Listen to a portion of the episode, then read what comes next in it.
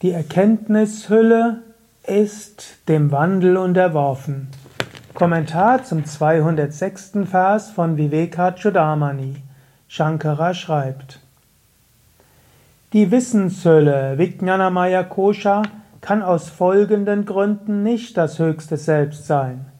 Sie ist dem Wandel unterworfen. Sie ist an sich ohne Intelligenz. Sie ist begrenzt. Sie ist Gegenstand der Wahrnehmung. Sie ist unbeständig.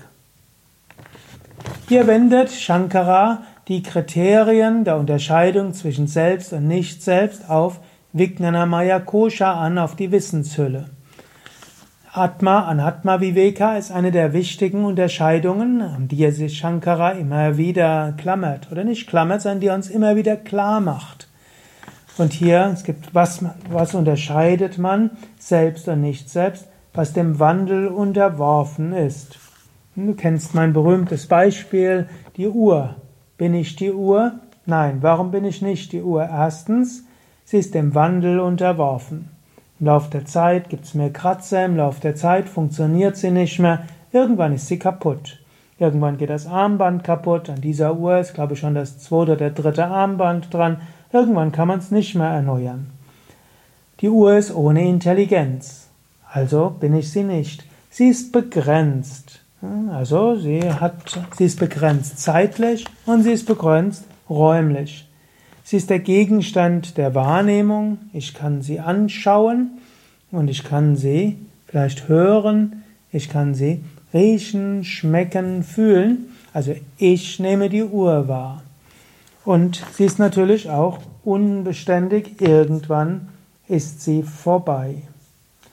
In diesem Sinne ist aber auch der Intellekt. Der Intellekt ist zum einen dem Wandel unterworfen. Mal siehst du klarer, mal siehst du nicht so klar. Mal erkennst du das eine, mal erkennst du das andere. Mal, denk, mal interpretierst du das eine so und mal so. Mal triffst du eine solche Entscheidung, mal eine andere Entscheidung. Mal sind das deine tiefen Beweggründe, mal etwas anderes. Ständig dem Wandel unterworfen, aber du bleibst gleich. Intellekt allein ist ohne Intelligenz. Du kannst auch einen Moment lang reines Bewusstsein haben ohne Intellekt. Und wenn der Intellekt allein wäre, ohne Intelligenz könnte er auch nichts machen. Die, das Bewusstsein geht ohne Intellekt, aber Intellekt geht nicht ohne Bewusstsein. Intellekt hat kein Bewusstsein. Bewusstsein ist begrenzt, äh, beziehungsweise Bewusstsein ist unbegrenzt, aber Intellekt ist begrenzt. Du kannst nur so viel verstehen. Und der Intellekt schafft auch Begrenzungen. Intellekt kommt ja auch vom lateinischen intellegere, auseinanderlesen. Der Intellekt schafft Grenzen. Er ist selbst begrenzt und er schafft selbst Grenzen. Aber du selbst erfährst dich am meisten, wenn du unbegrenzt bist. Daher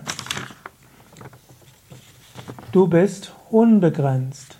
Und du kannst auch den Intellekt wahrnehmen. Du kannst dir bewusst sein, was der Intellekt gerade denkt und nicht denkt. In tiefer Meditation kannst du Sakshi Bhav einnehmen, die Einstellung eines Beobachters. Du kannst beobachten, was der Intellekt gerade denkt und gedacht hat. Du bist etwas anderes als der Intellekt, weil du das Wirken des Intellekts beobachten kannst. Daher, du bist nicht der Intellekt. Und der Intellekt ist auch unbeständig, mal klarer, mal unklarer. Das sagt er an mehreren Stellen. Denke darüber nach. Mache dir das bewusst. Du bist noch nicht mal der von Shankara an anderer Stelle so hochgelobte Intellekt Buddhi.